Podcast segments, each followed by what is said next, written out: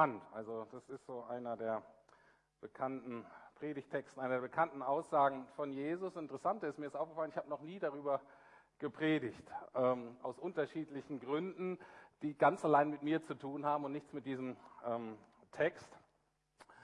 Dieser Text ist ähm, entweder überschrieben mit der große Auftrag, wie wir gehört haben, oder ähm, Luther, Elberfelder und so, die deutschen Bibeln traditionell, die nennen das eher den Missionsbefehl. Egal wie man es ausdrucken möchte, beides macht deutlich, dass was Jesus hier sagt, ist kein netter Vorschlag, ist kein, ähm, wenn ihr mal Zeit habt und es gerade reinpasst, könnt ihr mal drüber nachdenken und schauen, ob es gerade passt. Sondern, und so hat die Kirche das auch schon immer verstanden, das sind Worte von Jesus, von unserem Herrn, der klar sagt, was er will. Ähm, als kleine Nebenbemerkung, dieser Text muss zusammengelesen werden mit den ersten Versen von der Apostelgeschichte, besonders Apostelgeschichte 1.8, ähm, dann noch so der Heilige Geist und so dazukommt, das müsst ihr hier jetzt praktisch mitdenken. Nur falls ihr das nochmal nachlesen, studieren wollt, ihr müsst das mitdenken mit den ersten Versen von der Apostelgeschichte. Klammer zu.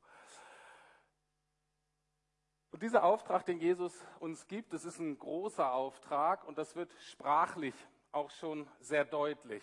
Jesus sagt, mir ist alle Macht gegeben, nicht nur etwas, sondern, oder die meiste, sondern alle Macht. Wir sollen hingehen zu allen Nationen, nicht zu einigen. Wir sollen alles bewahren, was uns, was Jesus geboten hat. Und er wird bei uns sein alle Tage unseres Lebens. Und je nachdem, wie ihr gestrickt seid als Persönlichkeit, je nachdem, welche Erfahrung ihr schon habt, denkt ihr, super, das ist genau so ein Auftrag, wie ich ihn brauche. Richtig groß, richtig stark, keine Kompromisse, kein Rumgeeiere, alles, alles, alles. Es kann aber auch sein, dass du anders gestrickt bist und du hörst das und fühlst dich sofort überfordert und denkst, oh, das geht auf keinen Fall. Das bin ich nicht. Immer alles auf keinen Fall. Wenn ich schon dran denke, bricht mir der Schweiß aus und ich will eigentlich einpacken und mich verkriechen. Bei so einem großen Auftrag fangen sofort die Zweifel an. Man schaut, kann man das, wie ist das und so weiter. Schauen wir mal, wie das damals war bei den ersten Empfängern. Weil die Frage ist ja, okay, wenn dieser Auftrag so wichtig und so groß ist, an wen wendet sich Jesus? Wem gilt dieser Auftrag? Und erstmal schauen wir hin und dann merken wir, der gilt jetzt erstmal nur den elf übrig gebliebenen Jüngern. Also ein weniger haben wir schon, ähm, sind nur noch elf. Das heißt, diejenigen, die drei Jahre mit Jesus gelebt haben und alles live und hautnah miterlebt haben und irgendwie bis zum Ende dabei geblieben sind. Manche von euch denken jetzt vielleicht, super, dann bin ich ja gar nicht gemeint. Dann kann ich ja weiter meinen kleinen Auftrag nehmen und behalten. Und diese großen spezialen Leute, die kriegen den großen Spezialauftrag. Wie so ein Spezialauftrag für Jesus, spezielle Einsatztruppe. Ähm, die dürfen das machen. Ich bin einfach nur Christ hoffentlich und, ähm, und mein kleiner Auftrag reicht mir.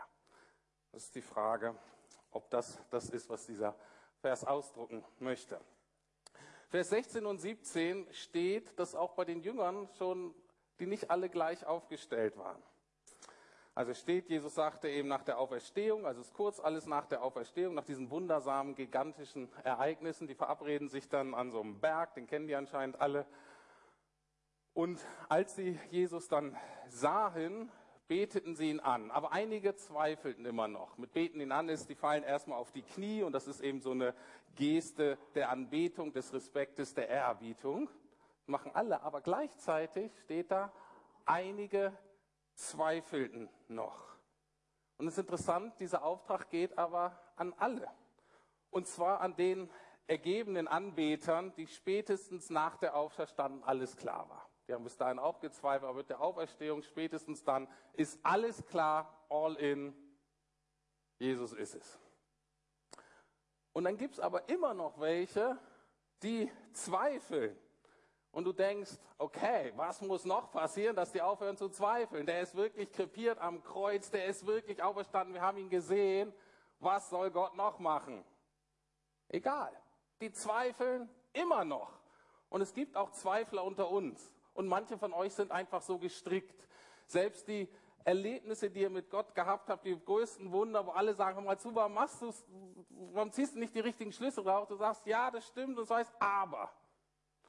Und es dauert sehr lange, bis beim Zweifler all die Dinge, die so im Leben sind, so verknüpft sind, dass man sagt, ja. Und die Zweifler sind auch die, die auch die neuen Events, die reinkommen im Leben, wieder durcharbeiten und die brauchen einfach ein bisschen länger. Das Entscheidende ist aber, dass dieser Auftrag eben allen gilt. Auch den Zweiflern, auch die unendlich lange brauchen, bis der Groschen fällt. Und was daran deutlich wird, ist, entscheidend für diesen Auftrag sind nicht die Voraussetzungen, die wir mitbringen, sondern das Entscheidende sind die Voraussetzungen, die er mitbringt. Und das gucken wir uns jetzt an. Wir gucken uns an die Grundlage, das Fundament dieses Auftrages. Wir gucken an das Versprechen des Auftraggebers. Und dann erst gucken wir uns den Auftrag selber an.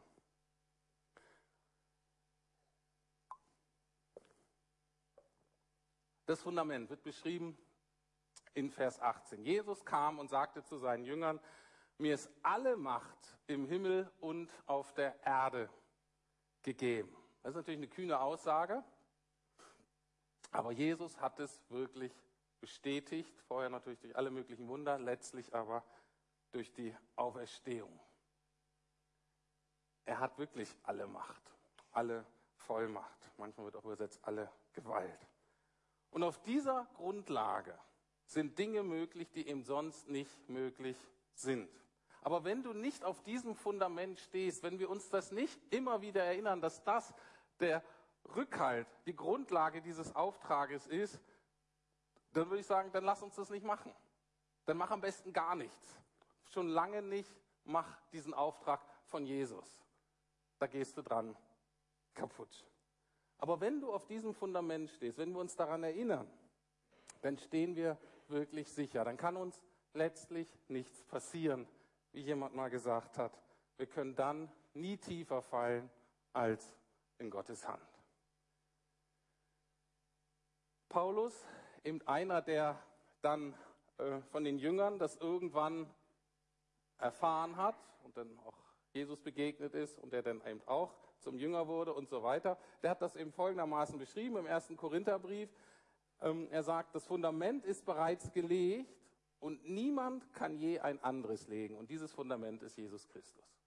Paulus drückt das so aus, 1. Korintherbrief, Kapitel 3, Vers 11. Das Fundament ist bereits gelegt und niemand kann je ein anderes legen. Und dieses Fundament ist Jesus Christus. Und das gilt auch für uns heute. Wir führen ja gerade so den Alpha-Kurs durch. Wenn du nicht genau weißt, was Alpha ist, dann ist die Wahrscheinlichkeit groß, dass du nächstes Mal dabei sein solltest. Ähm, Alpha ist ein, äh, ist ein Glaubensgrundkurs, wo wir einfach erklären, was wir als Christen glauben und warum das so großartig ist. Und letztes Wochen, äh, äh, am letzten Wochenende ähm, ist eben an dem Wochenende fährt man weg. Sonst ist es immer Mittwochabends hier und am Wochenende von Freitagabend bis Sonntag Nachmittag ist man dann zusammen und beackert eben diese zentralen Thema, Themen. Unter anderem war das Hauptthema ähm, der Heilige Geist und sein Wirken. Und das Wochenende war eben so genial, weil wir wirklich als Mitarbeiter Gottes Wirken praktisch mit Händen greifen konnten. Dass man einfach sieht, Dinge verändern sich in Menschen und du weißt, das kannst du selber nicht und das kann wirklich nur Gott. Aber Gott hat eben Macht und tut diese Dinge auch heute.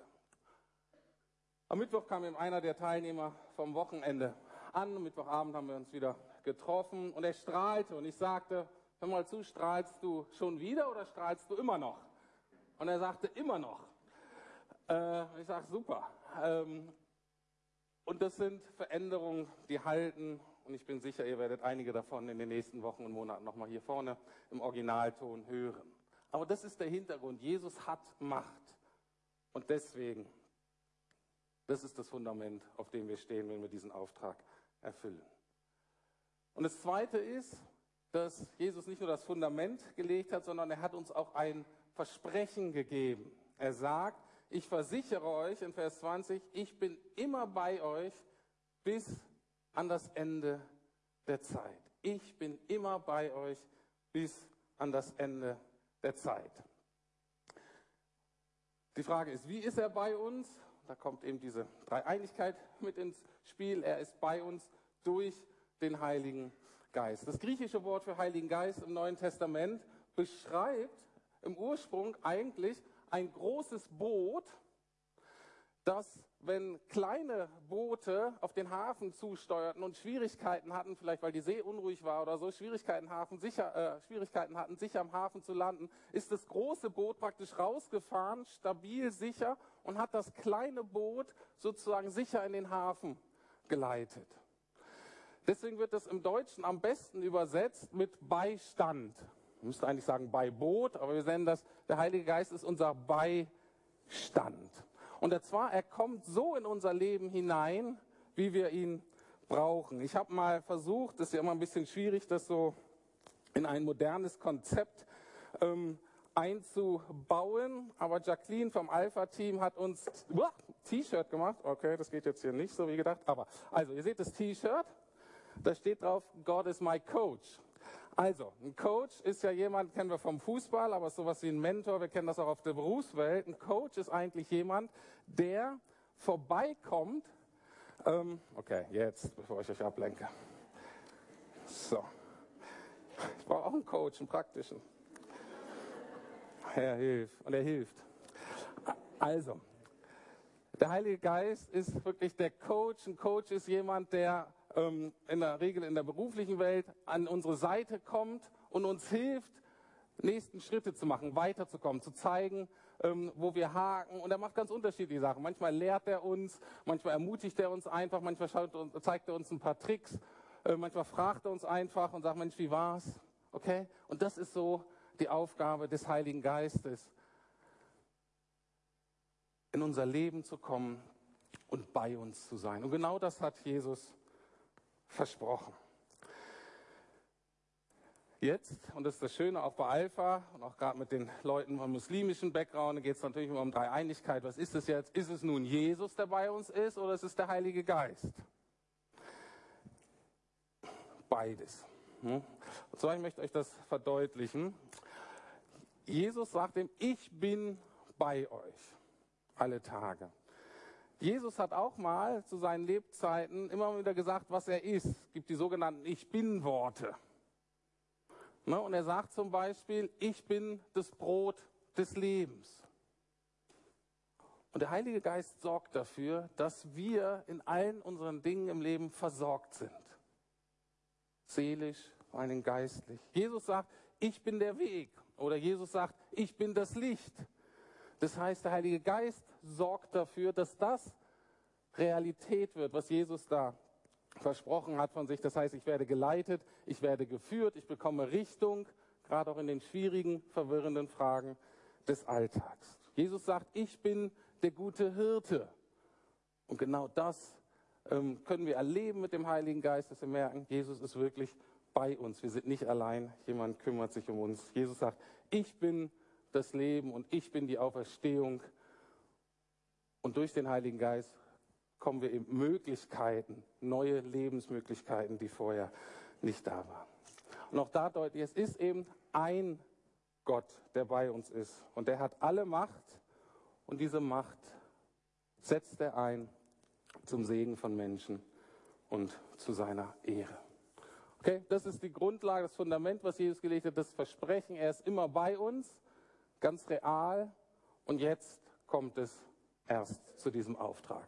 Okay, und das ist mir ganz wichtig. Wenn wir diesen Auftrag hören, gerade wenn du so ein bisschen sensibler bist, gerade wenn du dich minderwertig fühlst, gerade wenn du schnell unter Leistungsdruck kommst, dann wird dieser Auftrag dich überfordern und du wirst die Lust dran verlieren.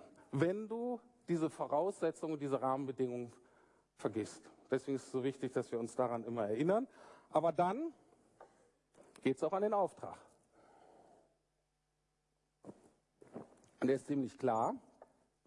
Und der erste Teil ist, darum geht hin zu allen Völkern. Also, Eine Richtung von denen, die zu Jesus gehören, muss sein, ist Teil des Auftrages, raus zu denen, die Jesus noch nicht kennen, die noch nicht von ihm gehört haben. Mir ist bei der Vorbereitung etwas aufgefallen, was ich sehr amüsant fand. Und zwar, Jesus spricht jetzt da zu Juden. Damals, Jesus selber war ja Jude, sondern anfangs Juden, und die sagen, ihr sollt hingehen. Das heißt, alle die, die in der Kirchengeschichte das bis jetzt gehört haben, geht hin, die stehen eigentlich im Zentrum. Steht ihr, wie ich es meine? Die Juden haben gedacht, wir sind Gottes auserwählte Volk, wir sind die Normalen und die da draußen, das sind die Komischen. Und über die Geschichte haben sich die Juden letztlich immer geweigert, zu den anderen zu gehen, weil die einfach komisch waren.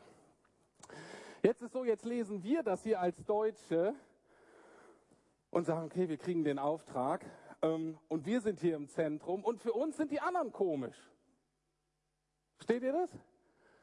Und alle und eine Koreanerin oder ähm, weiß gar nicht, bist du halb Koreanerin, halb Koreanerin.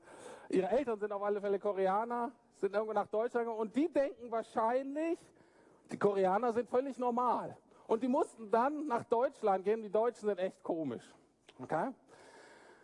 Und was mir heute wichtig ist bei diesem Auftrag ist, dass wir mal, auch wir hier, die wir hier sitzen, wir waren mal die alle Völker, die nie davon gehört haben. Wir waren die Komischen. Und wenn man mal guckt, alle Völker, alle Menschen, wir sind eigentlich immer irgendwie komisch. Okay? Und deswegen ist es für jeden eine Überwindung, zu dem anderen zu gehen, weil der ist aus meiner Sicht einfach komisch. Und wenn ich mir jetzt mal vor Augen male, und das sind ja diese kulturellen Unterschiede, Jesus hätte seinen elf Judenchristen da gesagt, hör mal zu, ihr müsstet jetzt nach Berlin gehen. Und hätte beschrieben, was die Berliner für Leute sind.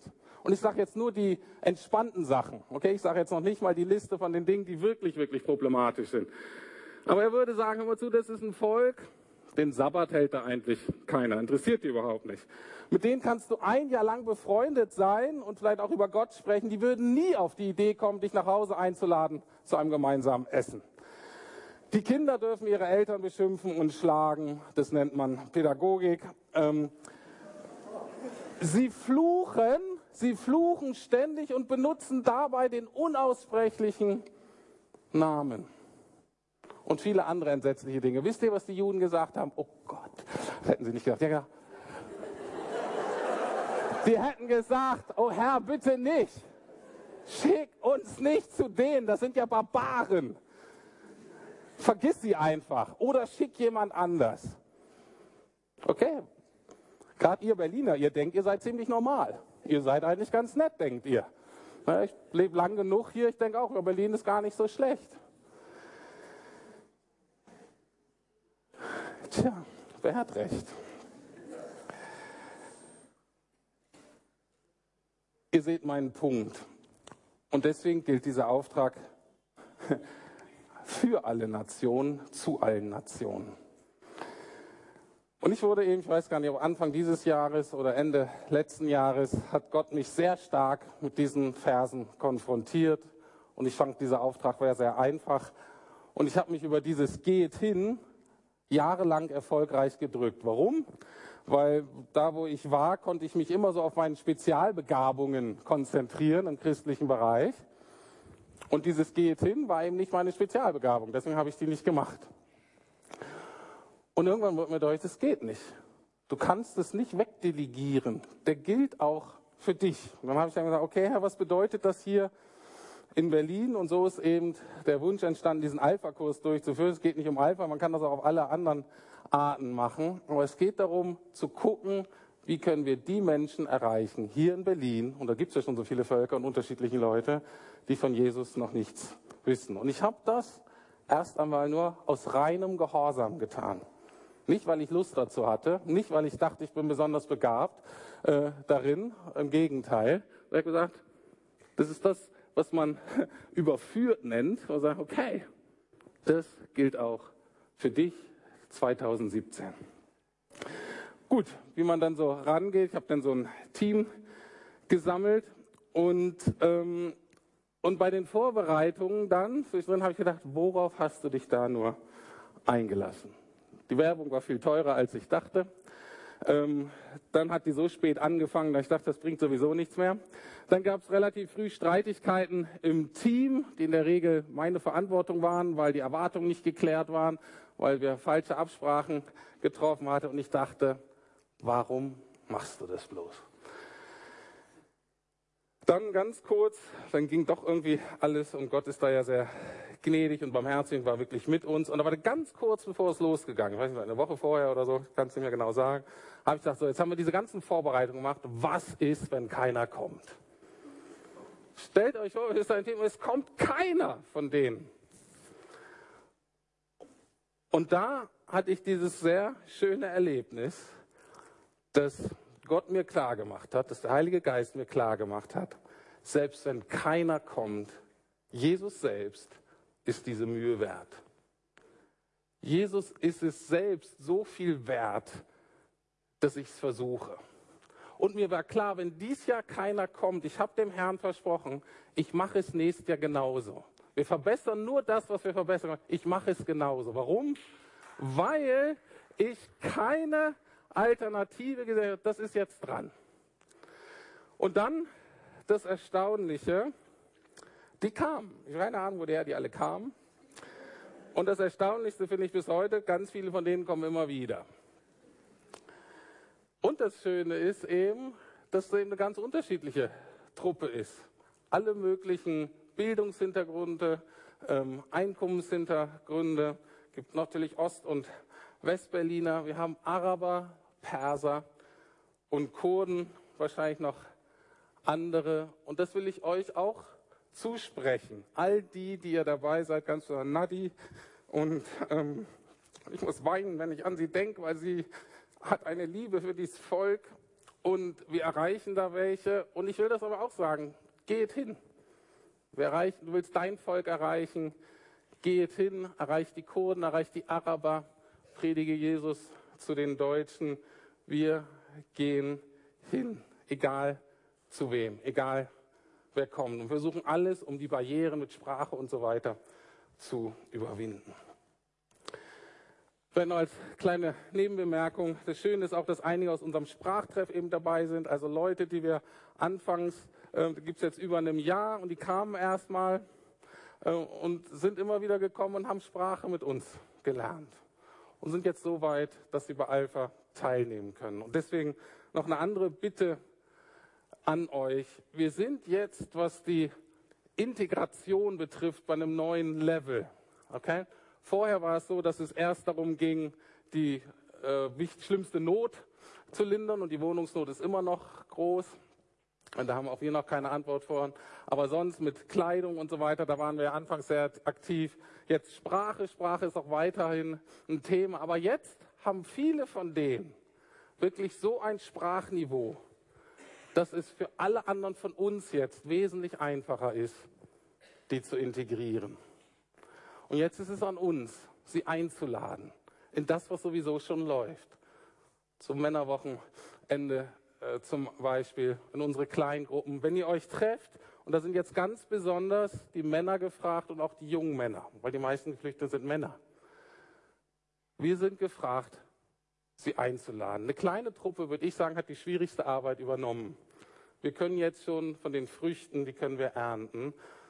Einfach einzuladen, wenn du in der Gruppe zu Hertha gehst, legt ein bisschen Geld zusammen, ladet jemand ein, nimmt den mit. Wenn ihr ins Kino geht, wenn ihr einen trinken geht, was auch immer, ladet die Leute ein. Es ist jetzt möglich. Geht hin, eben zu allen, aber natürlich auch zu diesen komischen Berlinern. Ähm, auch die sind gemeint. Und der zweite Punkt dieses Auftrags genauso wichtig, geht hin und danach und machet sie zu Jüngern, Verse 19 und 20a, indem ihr sie tauft im Namen des Vaters und des Sohnes und des Heiligen Geistes und indem ihr sie lehrt, alle Gebote zu halten, die ich euch gegeben habe.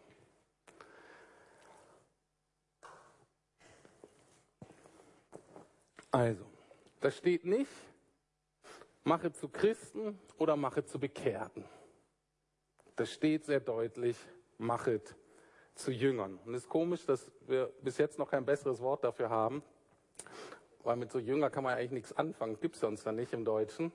Aber vielleicht ist auch nicht so schlecht, dass wir hier was haben. Hier ist ein gewisser Menschentyp gemeint, den es sonst irgendwie nicht gibt. Und zwar ist das eine gewisse Art von Christen, eine gewisse Form des Christseins. Und was ein Jünger ist, wird eben daran deutlich, wie ein Jünger gemacht wird. In manchen Übersetzungen steht es so, mache zu Jüngern und tauft und lehrt. Als ob das drei verschiedene Dinge wären. Der Urtext meiner Meinung nach macht sehr deutlich, dass es sagt, mache zu Jüngern, indem ihr tauft und indem ihr sie auf eine gewisse Art und Weise lehrt. Der erste Punkt, indem ihr tauft. Es ist keine Zeit, die ganze Taufe zu erklären. Äh, Taufe ist ja praktisch die großen Realitäten unseres Glaubens, dass Jesus, also Karfreitag und Ostersonntag zusammengebündelt.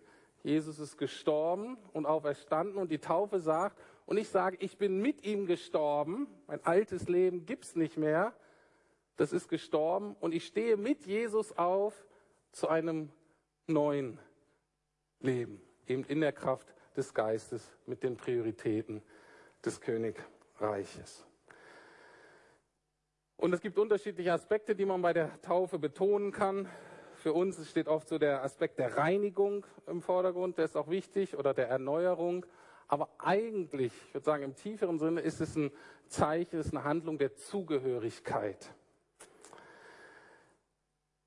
Sage ich gleich noch was dazu. Wichtig ist, dass wir taufen im Namen des Vaters und des Sohnes und des Heiligen Geistes, nur nebenbei, also im einen Namen, das steht nicht in den Namen, drei Namen, sondern im Namen Gottes, ein Gott, Vater, Sohn, Heiliger Geist. Und im Namen heißt in der Autorität Gottes oder auch in der Gegenwart. Also wenn wir sagen im Namen Gottes, ist es so, dass Gott eben dabei ist. Der Name steht sozusagen stellvertretend für seine Gegenwart. Das heißt, wir taufen Menschen in die Gegenwart, in die Gemeinschaft mit Gott hinein.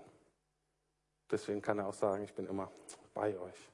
Das Schöne jetzt zum Beispiel bei unseren iranischen äh, Geschwistern, manche von denen, die jetzt zum Glauben gekommen sind, jetzt taufen lassen wollen, ein starker Wunsch nach Taufe. Und da ist mir nochmal deutlich geworden, dass wir Westler eben so individualisiert groß geworden sind. Wir taufen dann vielleicht, dass ich gerettet bin, dass ich gereinigt bin. Für die ist es viel wichtiger zu zeigen, ich gehöre jetzt dazu. Das ist eine Gemeinschaftskultur und sagt, ich gehöre jetzt zu Jesus und ich gehöre zu der Gemeinschaft, die Jesus nachfolgt. Und weil das eben so wichtig ist, ist die Zugehörigkeit, muss der zweite Teil dieses Jüngermachens auch so verstanden werden, dass wir lehren, dass wir trainieren, wie, dass die Leute klar werden, wie sieht denn eigentlich die Zugehörigkeit aus? Wie sieht ein Leben aus eines getauften Christen?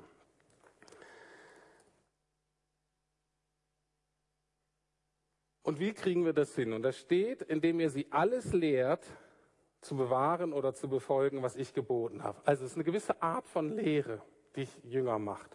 Das erste ist, wir müssen alles lehren. Das ist eine große Herausforderung. Aber wir müssen alles lernen, was Jesus geboten hat. Eben auch das, was heute in Berlin nicht so hip ist. Auch das, was eher Ärger ver verursacht, das, was wir nicht so gerne hören, auch das, was mir mittel, unmittelbar gerade nichts bringt. Auch das muss gelehrt werden. Und zwar muss es klar gemacht werden, dass wir lehren, damit es befolgt wird.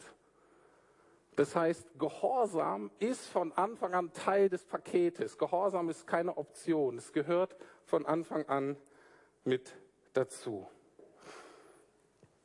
Und jetzt ist es so, dass die Jünger, die schon Jünger sind, sollen so lehren, dass die, die gelehrt werden, es auch befolgen können. Und ich glaube, da ist in unserer westlichen Art von Christentum und wie wir zusammen leben und auch für eine Lukasgemeinde und ich stelle mich da total drunter und sage, Rüdiger, das musst du ändern. Unser Problem ist, dass wir oft noch lehren, dazu, du sollst beten, du sollst die Bibel lesen, du sollst Menschen von Jesus erzählen, du sollst deine Prioritäten ordnen und so weiter.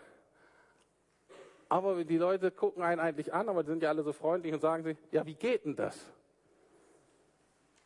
Jünger machen bedeutet, Du machst es so, du lehrst es so, nicht nur, dass die es wissen, dass sie es tun sollten, sondern dass sie es tatsächlich können. Und unsere Hoffnung ist, glaube ich, wenn sie getauft sind und kommt der Heilige Geist, dann wird das alles schon von alleine klappen. Nein. Natürlich brauchen wir einen Heiligen Geist, wir brauchen auch mehr Heiliger Geist. Aber wir brauchen eine gewisse Art von Lehre, die ihm zeigt, wie es geht. Und da finde ich das deutsche Modell des äh, dreijährigen Lehrdienstes einfach das Beste. Wir sind praktisch Azubis von Jesus. Und du kriegst theoretisch was und dann hast du jemanden, der dir zeigt, wie man das macht. Und in drei Jahren hoffentlich, wenn alles gut geht, bist du so weit, dass du dann Geselle bist und dass du dann wieder andere anleiten kannst, die das auch können. Und manche von uns werden dann noch Meister. Nicht die Hauptsache. Und genauso hat Jesus sich das vorgestellt. Und ich merke, dass einer der größten Fehler, den ich mache, sowohl in der Gemeinde als auch bei mir zu Hause, und das ist mir so aufgefallen, als die Kinder klein waren, ich habe die Kinder zwar gelehrt, das bedeutet, ich habe denen gesagt, was ich will, und habe eigentlich erwartet, dass die Kinder das dann auch genauso machen, wie ich mir das vorstelle. Und war dann total frustriert, dass sie das nicht so gemacht haben bis ich irgendwann kapiert habe, woher sollen die es denn wissen? Wenn ich denen nicht genau sage, was ich erwarte und ihnen helfe, das umzusetzen. Aber es dauerte mir in der Regel zu lang, war zu umständlich. Stattdessen habe ich gesagt, mach mal, wenn es nicht klappt, na, kann man ja anschnauzen. Kann man so machen, ist nicht so, wie Jesus das machen wollte und Jesus gemacht hat und ist nicht so, wie Jesus uns lehrt und es nicht so, wie wir andere lernen sollen. Also, das finde ich das Schöne, dieser Begriff des Jüngers und des Kindseins, und das sind die beiden Hauptbegriffe, wie wir als Christen beschrieben werden, sind per Definition Lernende. Und das müssen wir ernst nehmen und dementsprechend ähm, auch miteinander leben. Anders ausgedrückt, was ist jetzt ein Jünger? Ein Jünger ist letztlich jemand, der sich selber reproduziert und multipliziert. Wenn wir das ernst nehmen, was wir hier lesen, ist das jemand, der im Endeffekt in der Lage ist, sich selber zu reproduzieren und zu multiplizieren. Jesus hat gesagt, die sollen Jünger machen, die dann wieder in der Lage sind, Jünger zu machen. Die wieder in der Lage sind, Jünger zu machen. Und zwar, und das ist wichtig, Jünger Jesu. Natürlich fährt man immer mit seiner Kultur und seiner Persönlichkeit, aber letztlich geht es darum, Jünger Jesu zu machen.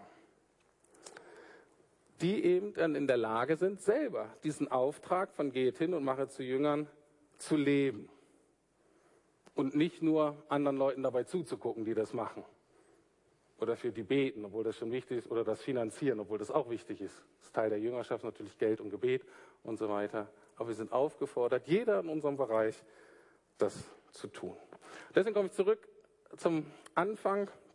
Wem gilt dieser Auftrag ähm, auch uns oder nur den ersten Jetzt könnt ihr sagen, na, dir als Pastor gilt er. Das steht aber nicht.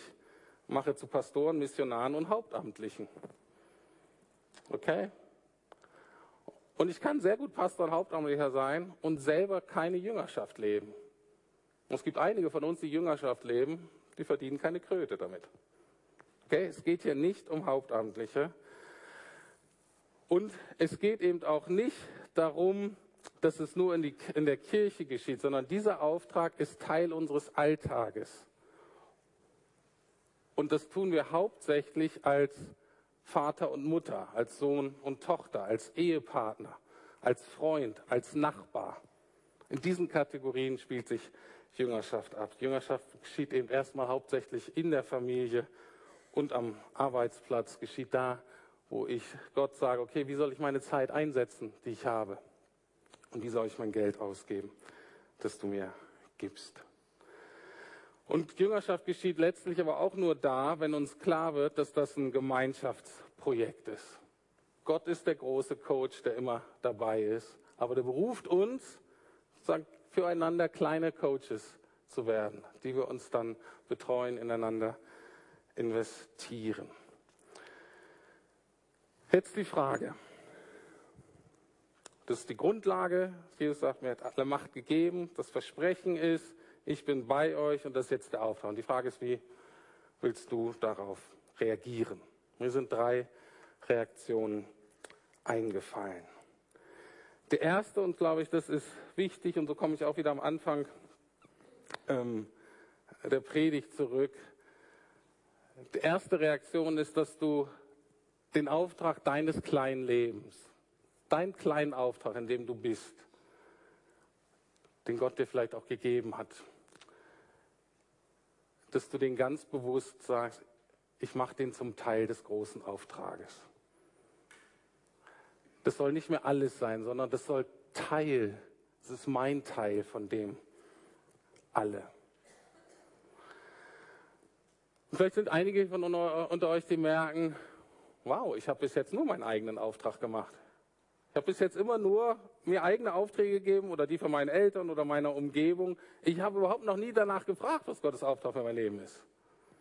Das ist heute vielleicht ein guter Zeit, und okay, ich entscheide mich mal prinzipiell, mein Leben Jesus zu geben und ihm dann zu entscheiden, was von diesen Auftragen eigentlich alt sind und Zeitverschwendung und wie mein Auftrag im Teil, Teil des großen Auftrages werden kann. Zweite Reaktion kann sein, du merkst, oh, das Thema Taufe ist dran. Ich bin noch nicht so Zugehörigkeit zu Jesus und zu denen, die ihn nachfolgen, wie es eigentlich sein sollte. Kannst du mich gerne ansprechen oder heute Nachmittag noch zum Taufseminar kommen. In drei Wochen haben wir hoffentlich eine Taufe. Vielleicht ist das für dich der nächste Schritt. Oder aber die von euch, die sagen, Mensch, ich habe mein Leben eigentlich schon mal Jesus gegeben, eigentlich ist mein äh, kleiner Auftrag schon Teil des großen Auftrags, aber du merkst, ah, ähm, ich bin gerade so, ich habe mich ein bisschen ver, verzettelt. Ich bin mir gar nicht ganz richtig, ganz klar, wie das genau aussieht. Dass du sagst, Mensch, Gott, ich nehme mir noch mal Zeit, zeig mir noch mal, wie mein kleiner Auftrag in deinen großen passt. Oder du hast einen Bereich eines kleinen Auftrags und merkst, da hakt es, da brauche ich Hilfe. Auch das wäre eine gute Reaktion auf diese Predigt, sagen, okay, ich schaue mir das nochmal an. Ich bete. Lieber Herr, ich will dir so dankbar, dass du gekommen bist. Und ich danke dir, dass du deinen Auftrag erfüllt hast. Ja, darüber preisen wir dich. Du bist auf diese Erde gekommen und hast, das, hast den Auftrag erfüllt. In Kreuz und Auferstehung. Du hast gesagt, es ist vollbracht. Und dafür danken wir dir. Und für dieser Grundlage, auf diesem Hintergrund will ich dir sagen, Herr, dir gehört mein Leben. Und all das, was ich hier an kleinen Aufträgen habe, das möchte ich dir geben. Und es soll Teil dieses großen Auftrages sein. Und ich danke dir, dass du dabei bist. Danke, dass du mich ausrüstest mit dem, was ich brauche. Danke, dass das für uns alle gilt. Und ich danke dir, dass wir gemeinsam unterwegs sind. Deswegen bete ich, dass du auch uns als Gemeinde wirklich zu einer Gemeinschaft machst, die wirklich hingeht und die uns helfen, echte Jünger zu werden, Herr. Damit viele Menschen wieder hingehen dich kennenlernen und heil werden in dir. Darum bitte ich dich. Amen. Wir schließen den Gottesdienst mit einem älteren Kirchenlied. Das ist ja auch immer gut und wichtig, dass wir uns einklinken eben in das, was Jesu Jünger vorher ähm, getan haben. Herzliche Einladung dazu aufzustehen.